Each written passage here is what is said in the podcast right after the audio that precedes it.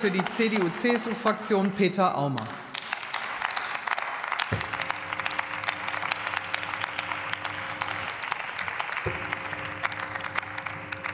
Sehr geehrte Frau Präsidentin, liebe Kolleginnen und Kollegen!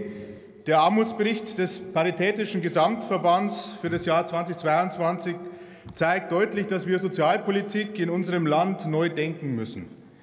Der Bericht sagt, von Armut betroffene Menschen nehmen zu. Wir haben es gehört in den Reden vorher. Die höchsten Betroffenheiten bei alleinerziehenden Haushalten mit drei oder mehr Kindern, nicht Erwerbstätige, Selbstständige und vor allem Altersarmut, vor allem bei Frauen.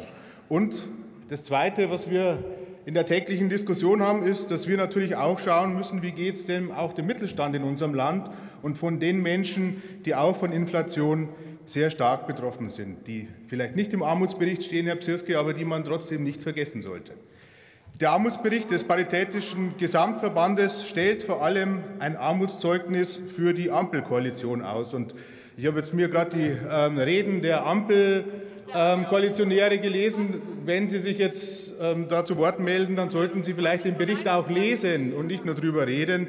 Äh, meine sehr geehrten Damen und Herren. Denn wenn der Paritätische Gesamtverband feststellt, dass die Entlastungspakete zum großen Teil verpuffen armutspolitisch, dann ist das, denke ich, ein sehr klares Zeichen, ähm, was der Paritätische äh, Wohlfahrtsverband hier vorstellt. Einmalzahlungen, so steht in dem Bericht, ähm, bedeuten auf die Monate Mai 2021 bis Dezember 2022 gerade mal eine Erhöhung von 10 Euro pro Monat. Und Sie haben vergessen, dass 100 Euro ja für Corona-Auswirkungen und 100 Euro naja, das ist so. Das sind Ihre Ankündigungen, Herr Psirski. Ich denke, das sollte man nicht vergessen. Steht auch in dem Bericht des Verbandes. Und wir haben vorher auch schon über die Regelsätze gesprochen. 449 ähm, Euro im Mai 2022 im Vergleich zum Vorjahresmonat Mai inflationsbedingt 35 Euro weniger für Hartz-IV-Empfänger, meine sehr geehrten Damen und Herren der Ampel. Darüber muss man reden und keine Sonntagsreden halten bei so einer, ähm, bei so einer Debatte. Keine Sonntagsreden, Herr Teutrine, zu Ihnen komme ich gleich, ähm, sondern ganz konkret handeln mit verantwortungsvollen Entscheidungen für die Menschen.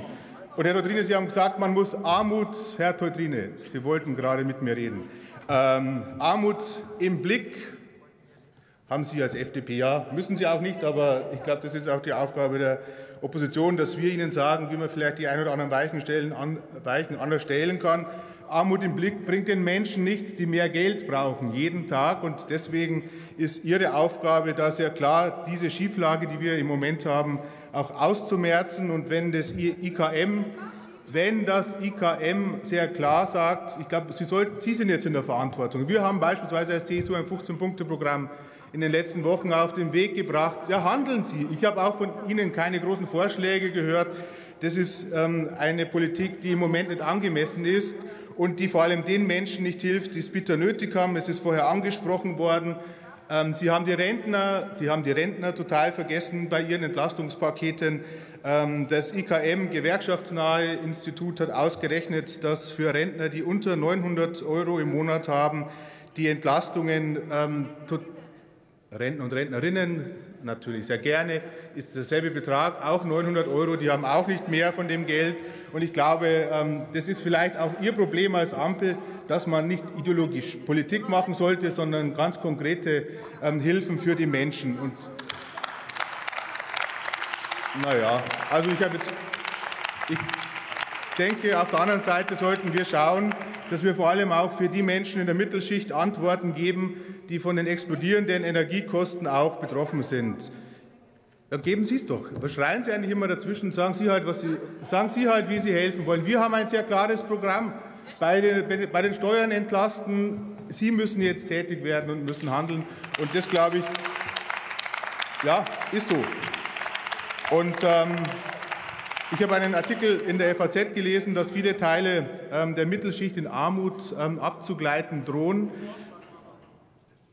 Ich habe es Ihnen ja gerade schon gesagt, bei den Energiekosten Steuern senken beispielsweise, ja, Stromsteuer. Wenn Sie mal schauen, welcher, welcher Anteil an Steuern ähm, gerade bei den Energiekosten mit dabei ist, dann sollte man ähm, hier auch handeln. Zum anderen, wenn Sie die Einkommensteuer ansprechen, Der Herr Psirski hat gesagt, dass man ähm, die, den Mittelstands, nee, nicht Mittelstandsbau, sondern die Progression äh, nicht anfassen sollte. Genau die Progression bringt mehr Geld für den Finanzminister äh, bei zusätzlichen Ausgaben. Und ich glaube, dass man hier auch ähm, Antworten geben muss. Meine sehr geehrten Damen und Herren, Sie sind gefordert von der Ampel, machen Sie Ihre Hausaufgaben. Die Menschen warten darauf, jeden Tag. Und all das, was Sie bisher sozialpolitisch auf den Weg gebracht haben, hat den Menschen nicht wirklich sehr viel genützt.